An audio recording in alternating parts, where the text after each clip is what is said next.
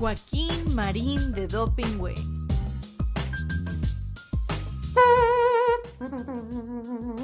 Atención. Paso redoblado. Ya. Joaquín Marín de Dopingüe, Joaquín Marín de Dopingüe. Que los cielos y la tierra se estremezcan, que las águilas dejen de volar, que los mares con sus olas rompan fieras. El programa ya está por comenzar. Desde el palco los longevos periodistas cada viernes a las doce ven pasar las noticias que trascienden la semana, puros datos, las notas nada más. Con los chistes de Marín, la memoria de Joaquín, ya se dicen alburean, no se abruman entre sí, no se arredran ante nadie, cada uno es un misil, resistiendo los embates desde aquí. Que los cielos y la tierra se estremezcan, que las águilas dejen de volar, que los mares con sus olas rompan fieras, el programa ya está por comenzar. Joaquín Marín de Dopingüe, Joaquín Marín de Dopingüe, Joaquín Marín de Dopingüe. Ya estamos listos, ya estamos al aire, como todos los viernes a las 12 del día. Joaquín. Marín. De Do. Pingüe. Carlitos querido, ¿cómo estás? Bien, Joaquín, bien. Bien. Muy divertido con tanta, pues tanta pendejada que se está viendo en eso que se le dice el foro público. Ah, chi. El foro público. Ahora es- con una nueva pista de, de, de- de, pues de pésimo circo. Las vespertinas en Palacio Nacional, las tardeadas de Palacio Nacional, tratando de explicar lo imperdonable. Los bodrios estos del libro de texto gratuito que, que pues está imponiendo el gobierno contra toda legalidad. Bueno, el, el tema es que, les explico como dices tú para... Para compre- mejor comprensión de la audiencia. Es que, mire, primero se tiene que hacer el plan de estudios, eso dice la ley, y además tiene su sentido de lógica. Y una vez con el plan de estudio resuelto, con base en ese se elaboran los libros de texto. Aquí no hay plan de estudio, hay plan político de la revolución de las conciencias que pregona López Obrador, a través de qué? Pues de las conciencias que se están formando, las de las niñas y niños. Fíjate, Joaquín, eh, quizás tenga sentido equiparar lo que está ocurriendo con los libros de texto con la planeación, por ejemplo, de un viaje. Tú dices, quiero ir a, ¿A dónde? a la Sierra Tarahumara. Sale. Sí. Esa es la idea, ese es el plan. Puedes ir en avión a Chihuahua, de ahí en un transporte terrestre llegar a la sierra. Ese es el plan. No que empezaras por tomar el avión y en el avión decir a ver para dónde voy. O que empezaras habilitando un- una camioneta, un coche, para decir, a ver, voy a tomar Ahora al sí. norte a ver a dónde llego. Ojalá llegue a Chihuahua. Es decir, No. no. hay plan, pero ya tienes el medio de transporte. Aquí no hay plan de estudio, pero ya tienen los libros. Pues sí, por eso, insisto, el elemento esencial para elaborar los libros de texto es que haya un plan de estudio. Como un plan Aquí- de vuelo. No se ha dado a conocer, seguramente lo estarán haciendo. No vaya a ser que lo declaren secreto de Estado. No, porque tienen de plazo hasta el 27, supongo, porque el 28 comienza el nuevo ciclo escolar, para darlo a conocer, pero aun si lo dieran a conocer, Joaquín, estarían eh, pues confirmando una ilegalidad, porque los libros fueron elaborados sin que participaran lo que la Ley General de Educación mandata. Y solamente participaron profesores que vete a saber quiénes Aquí un millón de profesores. Eso dice este, este. Marx Arriaga, el director de materiales educativos de la SEP, el que dice que se muere por Él se muere, sí que, Sí, que sí, no estará de rodillas, que se muere por la nueva escuela. Que da la vida por la nueva escuela mexicana. Vengan por ella. Dice que participaron prácticamente todas las maestras y maestros que están en nómina, que son más de un millón. Y bien a bien habla como de ciento y tantos mil profesores que elaboraron los libros. El solo enunciado de que participaron más de 100 mil personas en la elaboración de ese esperpento es una pendejada típica. Es imposible. Pero, ¿dónde está la participación de las asociaciones de padres? ¿Dónde está la participación de las autoridades educativas que son autónomas en los estados de la República? ¿Dónde está la participación de qué pedagogos y pedagogas expertos en asuntos didácticos? Pues no aparecen por ninguna parte. Y cuando se le pide a la Secretaría de Educación que diga cómo fueron fraguados esos textos, la Secretaría de Educación le dice a lo que queda del INAI que se reserva la información por cinco años. Sí, es que es, es demencial lo que estamos viviendo. Es arbitrario, es autoritario, es impositivo. Es una chingadera, Joaquín. Es una gran chingadera. Escuché, ya sabes que soy el único que te oye a la una, pero a la una en punto, en tu noticiario, la entrevista que le hiciste a ese gran universitario egresado de la Facultad de Ciencias, Gilberto Guevara Niebla, exdirigente histórico del Consejo Nacional de Huelga en el 68 y especializado en educación pública, al grado de haber sido subsecretario de Educación tanto en el peñanietismo como en el arranque de la 4T. Salió huyendo, salió huyendo porque lo que hay ahí es una secta. Y escuché la entrevista y te dice de manera muy clara los problemas, no solo de procedimientos, sino conceptuales que tienen los nuevos libros. Ahora, eh, esto de las tardeadas, hace un momento... Las tardeadas de Palacio. Sí, las tardeadas del Palacio Presidencial. Fíjate, eh, dijo, le señalaron, oiga, tiene errores. Dijo, no, más errores tuvieron los libros de Chuaifet. Emilio Chuaifet fue secretario de Educación. No había nacido este Marx Arriaga cuando Chuaifet fue secretario de Educación. Le estoy hablando que es, repito, demencial. Y luego, No, pero la manera como trata de justificar ah, los va- errores. vamos a oírlo, ¿sí? hay un proceso donde se, se corrigen los materiales.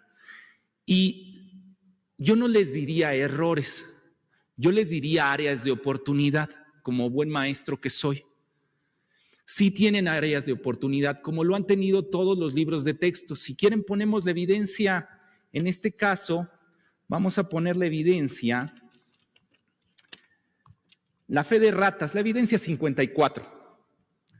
Vamos a poner la fe de ratas que sucedió en el periodo de Chuaifet, cuando se encontraron 117 errores en el libro de texto, que también sabemos que estaba manipulado eso, porque cuando sale estas notas y se castiga el libro de texto, en realidad lo que estaba atrás son las tabletas que se estaban repartiendo, los contratos que no salían, y utilizaron al libro de texto como chivo expiatorio para que se desviara la atención de aquel proceso mal hecho. ¿Qué tal? Ahora hay que agradecerle. Cuanta pendejada le escuchemos a quien sea, empezando por Marx Arriaga, en realidad debemos agradecerla Sí. porque nos regala un área de oportunidad, una ventana de oportunidad. Y mira, puede tener un punto de razón en lo que dice. un error siempre es una oportunidad para corregir ¿no? y mejorar. Digo, Bueno. pero no está encuadrado en, este, en esta conversación. O sea, que Benito Juárez haya nacido, según los nuevos libros de texto, el 18 de marzo, pues es un área de oportunidad, ¿sí? Porque ya estaba pensando Juárez que el general Cárdenas, el 18 de marzo de 1936, 38, perdón, Iba a iba expropiar. a expropiar el petróleo, ¿sí? No, Esta, la caso. visión, la visión de Juárez también, digo, pues. Claro, Juárez nació, sabemos todos, menos Marx Arteaga, un 21 de marzo. Pero, Pero fíjate, es un área de No, pero velo positivamente, no puede ser tan negativo, Joaquín. Ah, yo soy el negativo. Con el ejemplo que acabas de poner. Sí. Eh, Es un área entre de otros muchos errores, que no erratas, sino errores bárbaros que traen los libros, está que Benito Juárez nació un 18 de marzo. Yo digo, sale, eso es falso, pero según este tardío Marx, eh, tengo un área de oportunidad. Pues la oportunidad que tengo es de vivir con una mentira el resto de mi vida si tengo seis años y estoy en el sistema público de enseñanza. Entonces la oportunidad que tengo es de vivir a lo pendejo con un dato absolutamente falso. Me da esa oportunidad de seguir en la ignorancia o de tener una serie de datos retorcidos como que la Tierra y no sé qué otro cuerpo del sistema solar están en la misma órbita, o que Júpiter que está, no, o que Júpiter está más cerca del Sol que la Tierra, o que puedo decir, eh, dicen los libros, que es correcto decir, súbete para arriba o bájate para abajo. Métete para adentro y salte para afuera. Sí, Y también es correcto. Dijiste, oíste, Sí, veniste. Y dicen que porque en muchos lugares de México así hablan. Bueno, pues sí, en muchos lugares de México también hablan, no sé, este, por decirlo menos, con albures o, o majaderías escatológicas. Y entonces, pues que se promueva eso en los libros de No, texto pero este no es un modo de hablar, esos son errores gramaticales, ¿sí? Pero como el presidente habla así, esta es una parte del culto a la personalidad del presidente en los libros de texto. Como el presidente dice, dijiste, veniste, pasaste, comiste. Yo creo Entonces- de que Bueno, pero estamos nada más primero en esto. Entonces, pues ya es lenguaje popular, ¿sí? Por eso, entonces démosle carta de naturalización a lo que O sea. está, eh, digamos, fuera de, de lugar. De la misma manera que podemos darle carta de naturalización, ¿qué te parece? Al tráfico de fentanilo. ¿Por Démosle qué? carta de naturalización a la pornografía infantil, ¿Por porque hay muchos lugares donde se acostumbra, muchas personas lo acostumbran. Ah, Entonces, si se trata de legalizar o de eh, Formalizar. legitimar lo que está mal, pues entonces también pues, alcemos las manos ante el problema pavoroso de la inseguridad o los pinches elevadores en el sistema público de salud que ahora ya se vio. Pero es que fueron de, fue Calderón. No, de Calderón fue de una marca de no sé qué, eh, del elevador en que murió prensada una criatura, una niña. Pero ahora, quién sabe qué marca era. Ahora están fallando los históricos célebres Otis Sí. y ya no dicen quién los compró. Y están fallando en distintos establecimientos eh, de, de la salud pública por la falta de mantenimiento sin eso. duda y ya no tienen a quién echarle la culpa y hay hospitales donde tienen que subir a los enfermos, a las enfermas por las escaleras como si subieran bultos de, de frijol. Oye, hablando de eso, pues es que los elevadores necesitan mantenimiento. Sí. El mejor elevador del mundo sin mantenimiento se viene abajo. Pero recuerda que desde hace, cuando menos tres años, si no es que cuatro, el presidente emitió un decreto para eh, bajarle a todo aquello que le llaman gastos generales, ahí está el mantenimiento. Entonces le bajaron de muchas maneras, excepto, digamos, salarios. Y aún en salarios, ve cómo traen al personal médico que sigue protestando en espera de que le den a la salud pública el nivel noruego. No, el danés, Carlitos. Ah, el De danés. Dinamarca, sí, que yo lo veo que sin haberse movido Dinamarca del mapa yo lo veo cada vez más lejano. Han de ser cosas de los libros de texto, ¿no? Pues sí, que ves que inclusive confunden Guanajuato con Querétaro, no sé con qué. En fin, pero hablábamos de este, se diría, libre pensador, Marx Arriaga. Fíjate, él es director de materiales educativos de la SEP, pero hay un subsecretario de Educación Superior, de apellido Concheiro, que en 2019 dijo en el Colegio Nacional se conmemoraba algo que tiene que ver con la doctrina. Con el aniversario del. Partido Comunista. Bueno, dijo que en México lo que había que hacer era instituir el comunismo para acabar con el neoliberalismo. Yo digo, pues, si un subsecretario, él es economista, después de que dijo eso, yo dije, pues lo van a cesar. No, hombre, no. Bueno, permíteme. No, es que el presidente ves que dice que no, no se trata de eso. Pero lo dijo un subsecretario. No, ahí sigue. Este cuate no se ha dado cuenta que todos los experimentos marxistas en el mundo, incluido el chino, que ese país es gobernado por el Partido Comunista, fracasaron. Fracasaron en Vietnam, en Cuba.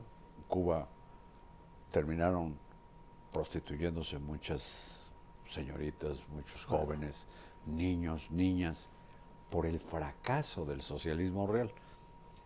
Y un subsecretario de Estado que todavía está en el presupuesto dijo eso. Yo pienso que este hombre está muy cerca de lo que yo digo, pues son los chapulines colorados de la CEP. Marx Arriaga y su fiel escudero venezolano, chavista y mad- Sandy. madurista, Sadi no sé qué.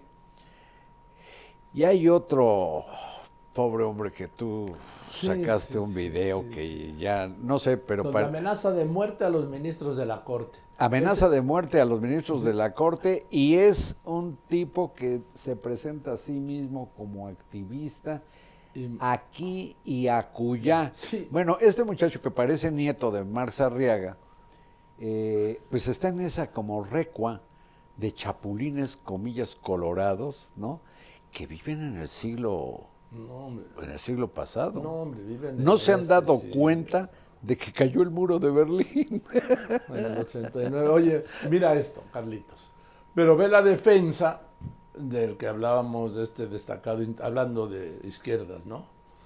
Entre comillas, de este destacado. Ah, ya, del que nació de- con la luna de plata. De izquierda, sí. Sí. ¿Eh?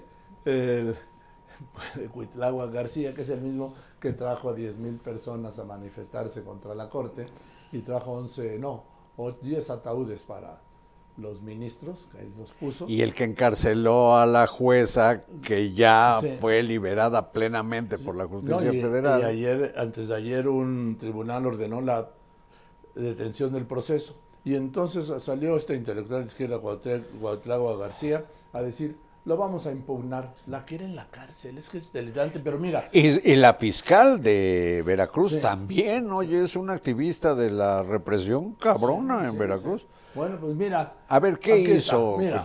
Ahí velo. Empieza primero queriendo imitar al querido eh, Javier Latorre, ¿sí? Faltando el respeto. Y luego se chinga a toda la familia de payasitos del mundo. Mira esta estupidez. Esta noche en Hechos. Caminito de la escuela, apurándose a llegar, con sus libros bajo el brazo, va todo el reino animal.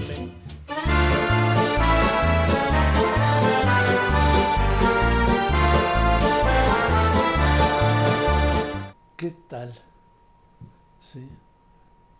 ¿Qué tal? ¿Qué pensarán los veracruzanos de estar en manos de este...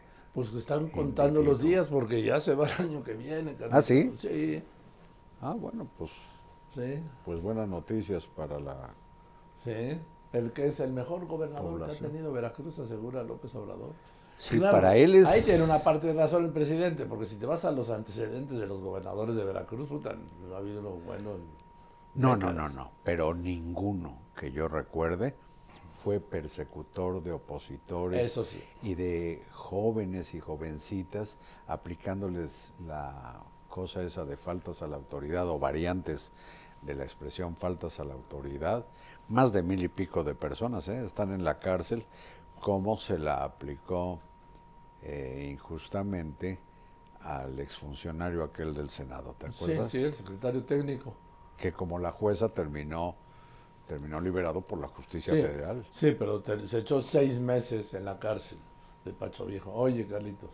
Pero lo que se llevó, yo creo que la semana, el mes y el año, y quizá el sexenio, porque yo insisto, eh, las leyes prescriben, ¿sí?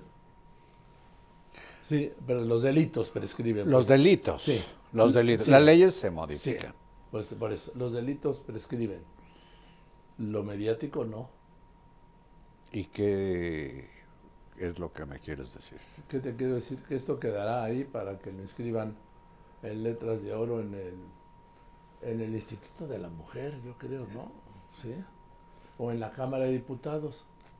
Ve lo que reclama el presidente cuando se declara víctima, lo suyo es el victimismo, de violencia de género. Violencia política, política de, de género. género.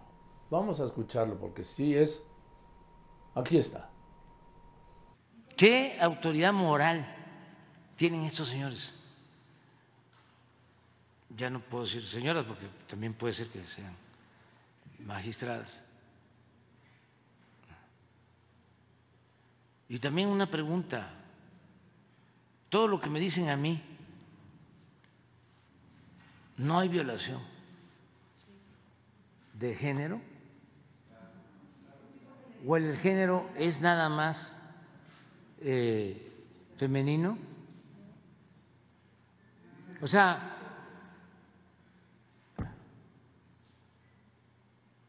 pero bueno, Espérame, no, no, no. Vamos a escucharlo otra vez, porque vas a decir que eso no es cierto. Vamos a escucharlo otra vez.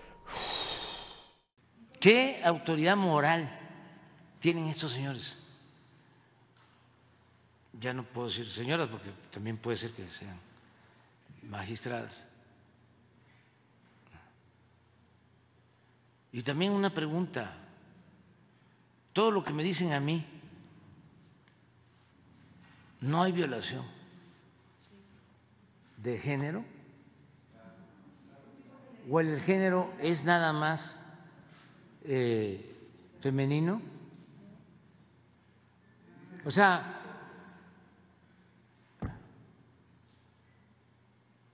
pero bueno, ¿Dónde estará la consejera jurídica de la presidencia?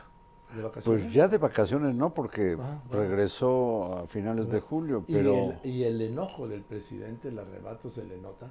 Presidente, la violencia política de género es solo para las mujeres, presidente. La única víctimas de este delito son mujeres, no son hombres, ni mucho menos presidentes. Viene a descubrir, como si esto fuera gramática, que también hay género masculino. No, presidente, no es gramática. Esto es en defensa de los derechos elementales, fundamentales, pisoteados históricamente de las mujeres, no para proteger a presidentes. ¿Cómo ves que se declara como víctima de violencia política de género, Carlitos? fíjate que Eso sí es un extremo que no habíamos visto, ¿eh?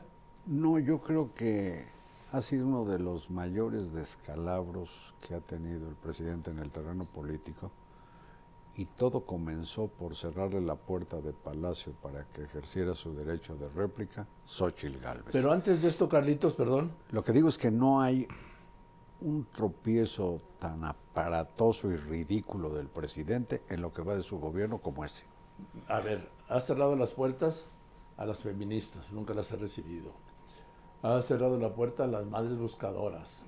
ha cerrado las puertas a los padres y madres de niños con cáncer. Al personal sanitario engañado Sí. con la pandemia, pues eran Los- héroes Los héroes sin capa. Un minuto de aplausos. Ahora no les quieren dar, no les quieren dar No les quieren cumplir los compromisos. los compromisos porque ahora como nos van a pasar, por ejemplo, a, a la Ciudad de México y en otras entidades, al IMSS Bienestar, ni modo que IMSS Malestar, ¿no? ¿Sí? Les desconocen su antigüedad, sus no les quieren derechos. reconocer sus derechos adquiridos. Y en derecho laboral y en el derecho constitucional, las conquistas obreras son Irrenunciables, imprescriptibles, e irreversibles. inalienables. sí. ¿sí? Y no se nos quieren reconocer ni antigüedad, ni derechos, ¿sí? nada. Los Porque es gasto, porque es gasto, como el mantenimiento de los pinches elevadores. Entonces, tampoco ha recibido a los médicos. Este problema de los médicos, luego lo que pasa es que no tienen memoria, Carlos, o, o desconocen, ¿no? A ver, un problema médico alteró un gobierno, ¿sí? Sí, cómo no. Pero pues no, en fin, lo están Pero- dejando crecer. Pero Joaquín, en esto del victimismo del presidente, su proclividad, yo pienso, patológica a la victimización, pues debiera aprovechar tener en su partido a la doctora Olga Sánchez Cordero como para que le dé una clase de por qué la violencia política de género solo puede verse como delito contra las mujeres. Hay o derechos, también se lo puede explicar. o Malú Micher, que son feministas o eran, porque ahora están entre los eh, del silencio de las complacientes. ¿Dónde están las feministas del Congreso, del gabinete? De- de- Inclusive la secretaria de Gobernación, para madrear a Xochitl, defendió al presidente de sus calumnias contra Xochitl y de sus ataques. Y no solo eso, sino la señora que ha estado pudriendo a la Comisión Nacional de los Derechos Humanos, También. Rosario Piedra, sin que tuviera vela en el entierro, en el entierro ya salió a decir que la del presidente no fue violencia política de género. Lo que digo es que hay derechos que son exclusivos para ciertos grupos sociales, así como este que es en amparo de las mujeres, que tienen como ocho o nueve derechos exclusivos para las mujeres, su sexualidad, sus libertades políticas, una serie de cosas, son solo para ellas. Ayer en Milenio yo publiqué varias de las premisas que explican lo que es violencia política de género y es exclusivo de las mujeres. Así hay derechos exclusivos para la infancia, Claro. El derecho Para, los, superior para, de los, la para de- los adultos mayores. para los adultos mayores, para las comunidades indígenas, la ley de derechos eh, y cultura indígenas.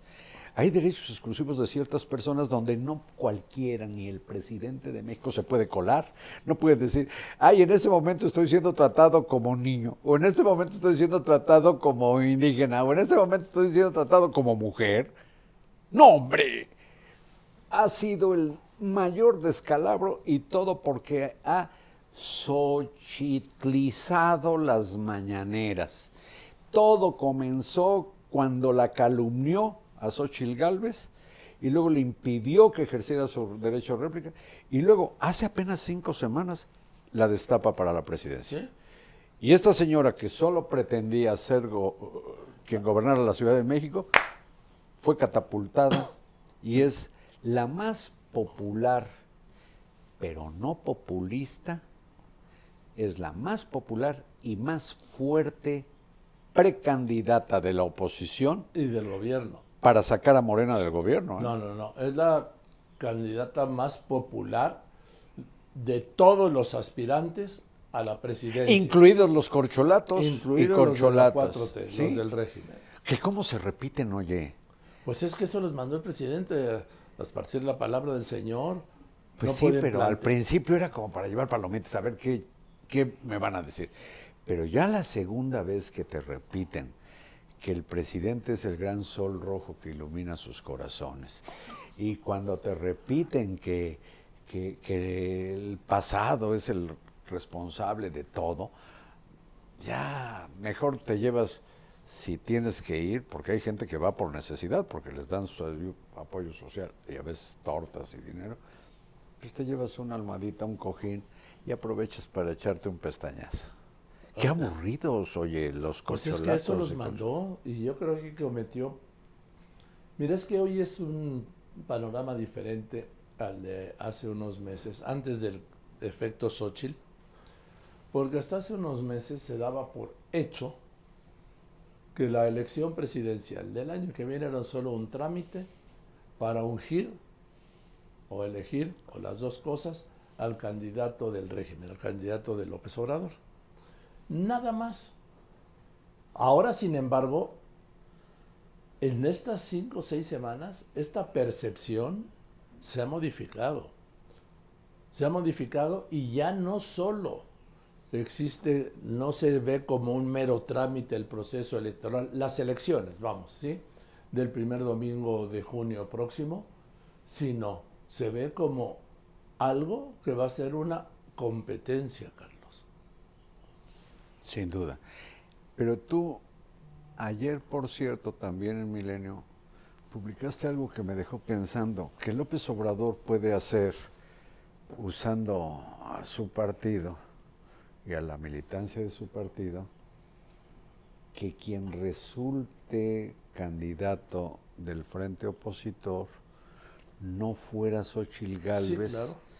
poniendo a votar a sus Sí. devotos. Es que mira, el proceso en el frente opositor es, tienen una página y tú te inscribes para formar parte del padrón, o sea, de quienes pueden votar para elegir al candidato de la oposición. Entonces, ¿qué puede hacer el presidente? Es decir, que puede ganar ahora en septiembre, el mes que viene, la elección de junio del año que viene, pues mandar a sus hordas a registrarse en el padrón de la oposición. Y una vez registrados pueden participar, pueden votar para elegir al candidato presidencial. Y de la chingarse a Xóchitl. Sí, el día 3 de septiembre. Y entonces votarían por quién? Pues por quien les dijera él. ¿Y qué ocurriría? Que nunca votarían por el candidato o la candidata más competitiva. Yo creo que el presidente y su partido y sus machuchones trasminan no temor, pavor a que sea Xochitl la candidata del frente opositor.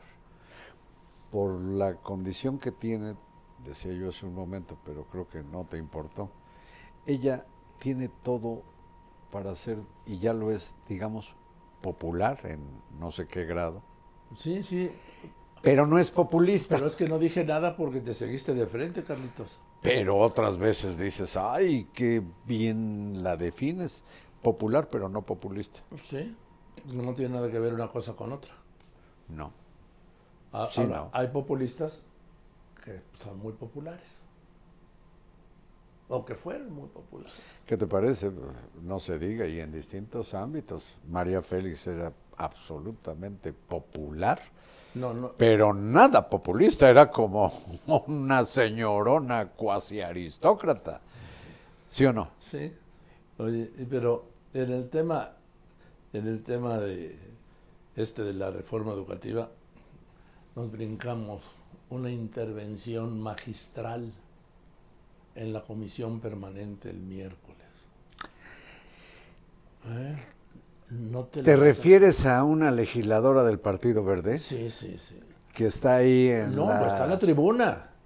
Bueno, pero el verde que es una de las rémoras, como les Sí, dices, yo sí. digo de las lapas o Sí. de los parásitos de Morena.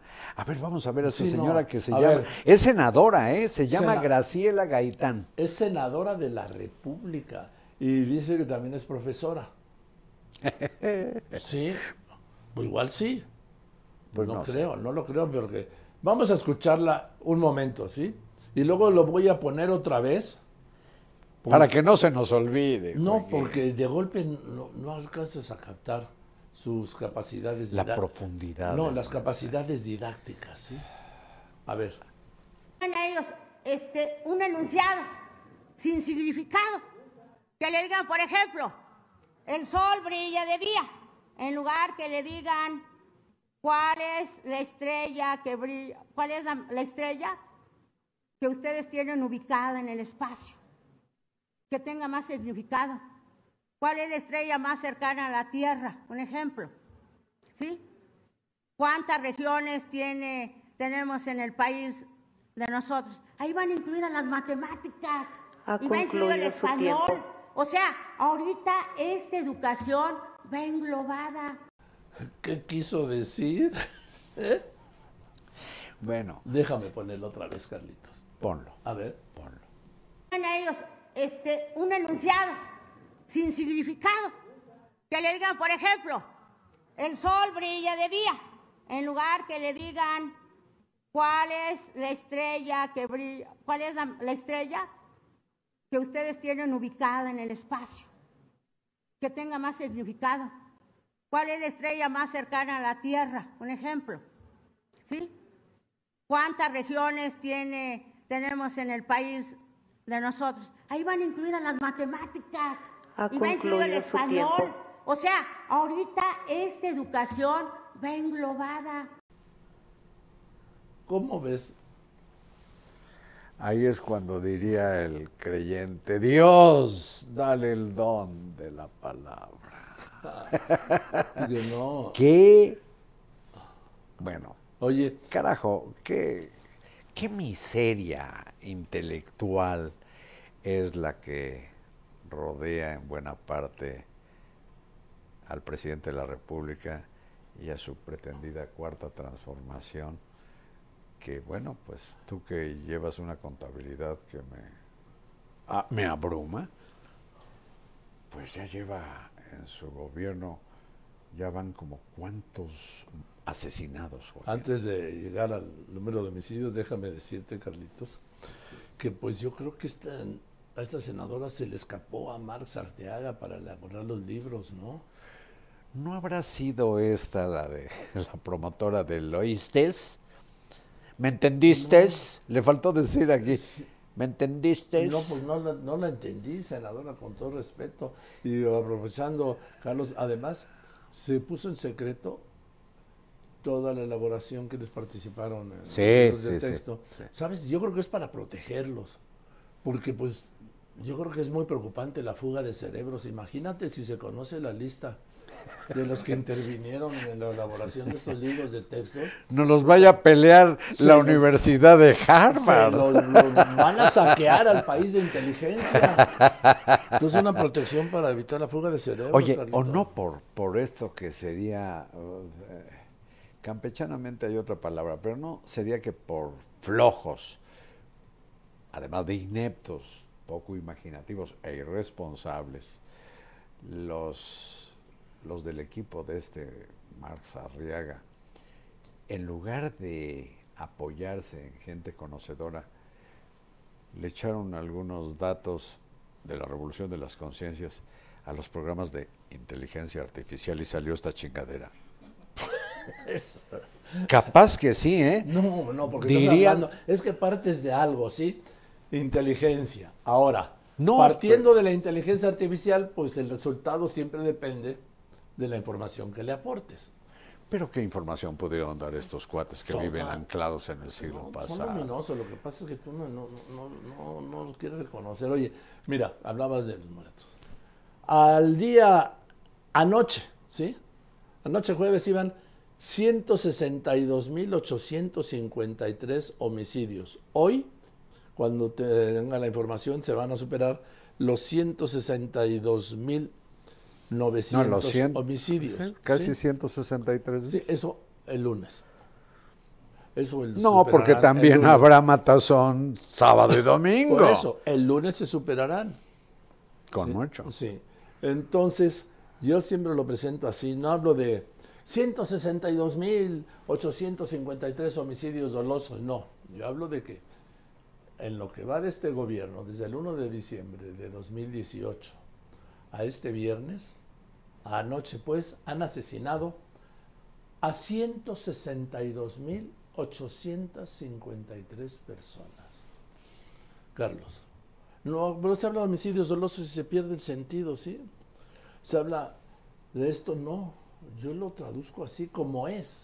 Son 162.853 personas que han asesinado en lo que va de este gobierno. En cuatro años y medio, cifra que supera la totalidad de, asesina, de personas asesinadas en seis años del peñanietismo. Que fue la más alta de todas. Pero Joaquín, en esta cuenta, supongo están incluidos los feminicidios. No.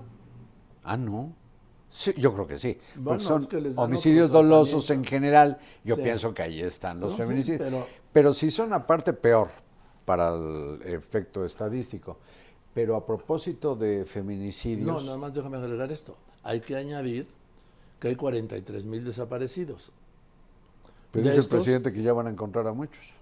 Sí que porque ya volvieron a sus casas y no se dieron de baja de la lista de desaparecidos. Y yo digo, ¿y los que ya se pelaron huyendo de México para irse a Estados No, Unidos? ¿Y los muertos? ¿Y los que Claro, asesinaron? desaparecidos que no están Son, esto Localizados, la cifra de homicidios. de homicidios. de Sí, asesinados, tienes sí. toda la razón.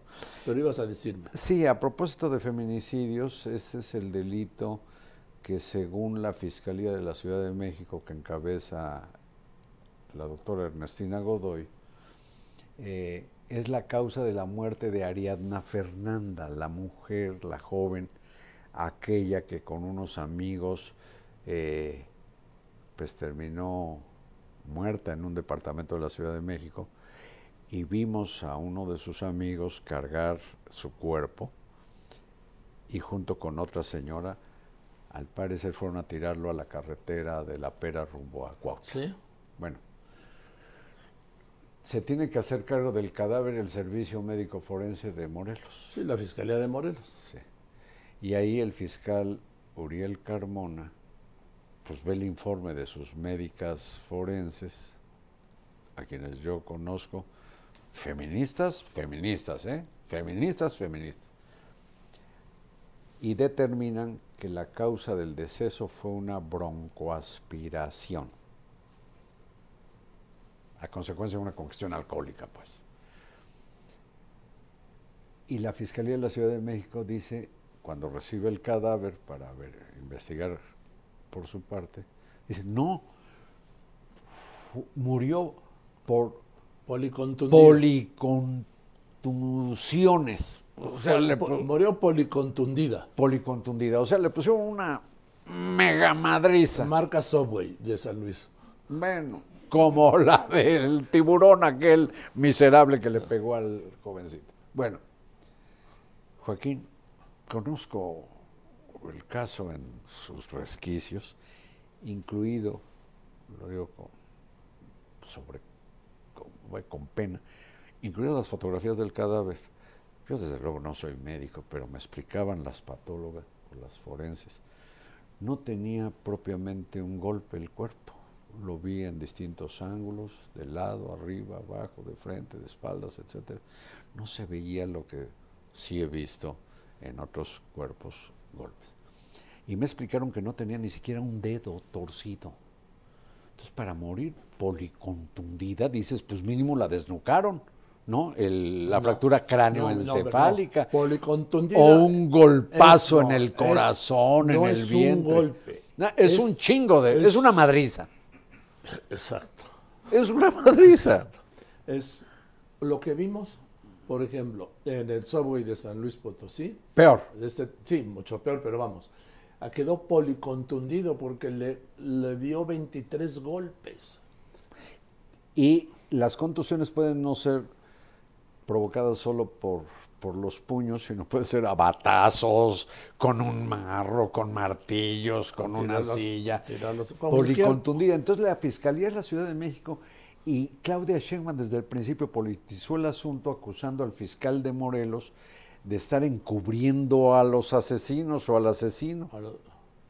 Bueno, detuvieron a la pareja esa que fue a tirar el cuerpo de Ariadna Fernanda, está en la cárcel, y no se sabe, o yo no lo sé, qué declararon de haber ellos asesinado. porque al parecer Ariadna Fernanda, digamos que se les murió en el departamento de Ciudad de México, al parecer, pero bueno, eso que lo determina la autoridad. Yo lo que digo es que el atrevimiento, la osadía, para mí la arbitrariedad de que la Fiscalía de la Ciudad de México ejerza una orden de aprehensión chueca, ¿eh? chueca, porque el fiscal tenía fuera, tiene fuera, en Morelos, porque él, como responsable de la Fiscalía, avala lo que dijeron sus médicos forenses, pues para mí es exactamente como si el fiscal de Morelos viniera a meter a la cárcel a Ernestina Godoy por decir otra cosa sin argumentación alguna, porque se desconoce cuál Sí, es sobre el esto- estudio de aquí. Sobre el fuero, dijo el régimen, este, no, su fuero solo para delitos federales, este fue un delito local, bien. Entonces, si es un delito del fuero común, ¿por qué acudieron elementos de la Marina federales para detenerlo? ¿Por qué lo trajeron en un eh, heli- helicóptero de la Marina? ¿Por qué lo bajaron en la Universidad de la Marina para luego entregarlo a la, a la Fiscalía Capitalina? Por fin, ¿era un delito federal O del fuero común. O Bueno. fuero común? Aquí es donde yo me pregunto si no las Fuerzas Armadas debieran tener una opinión, digamos, jurídica antes de acompañar a fiscales locales a hacer una detención como la que ocurrió, como cuando la Guardia Nacional va por la jueza de Veracruz, ¿te Sí. acuerdas? Y que resulta ser que no cometió ningún delito, por eso ya está liberada. El asunto es de una delicadeza terrible y yo pienso que a este paso un día van a ir por alguna razón contra el fiscal Alejandro Gers Manero, el ¿Por fiscal qué? general de la República. No sé si alguno de sus subordinados dice una mentira o se equivoca en algo, alguna otra fiscalía dice, pues yo vengo aquí de Guanajuato y me llevo al fiscal. Cárguele, En fin. cabrón. Bueno, eh, ¿No te pareció, me pareció, interesante? no, me pareció brillante, pero es que no puedo ya expresar ninguna exclamación porque este, nos vamos, Carlitos. ¿Ya? Ya. ¿Se si no acabó? tienes inconveniente. A ver, pero si todavía no es la una en punto, pero Pero en punto. punto, ¿cómo Ah, hacer? cuando, ya- di- cuando digo eso, ¿qué pasa en la ciudad? ¿En el país? Bueno, cuando aciertas y dices, es la una, la una en punto, tiempo centro del México, puede usted poner su reloj. En ese está. momento, si usted va en la calle, va a oír el chirriar de frenos, pero hasta de motociclistas. Se amarra todo el mundo. metro. Y el metro, el anda. metro. Que a ver si no dicen que es sabotaje y todo el mundo se pone a calibrar su, su reloj. Cuando no aciertas, dices, eso me encanta. Es la una y media en punto, pero en punto y viene después el corte y dice, bueno, quiero corregir, era la una. Pues sí, pues ya chingó mi reloj, ya la moví. Y, en fin, yo no sé cuántos relojes has echado a perder. ¿eh? Vámonos, Carlitos. Sí, porque va a ser la hora en punto, pero en punto. Gracias, Vámonos. Carlitos. Este viernes, como todos los viernes, los esperamos. Joaquín, Marín, de do, Pingüe, pero no este viernes, el próximo también. También. Te volviste a equivocar. Joaquín, Marín, de do. Pingüe. Gracias, Carlitos, querido. Gracias. Gracias a ti. Joaquín Marín de Dopingüe.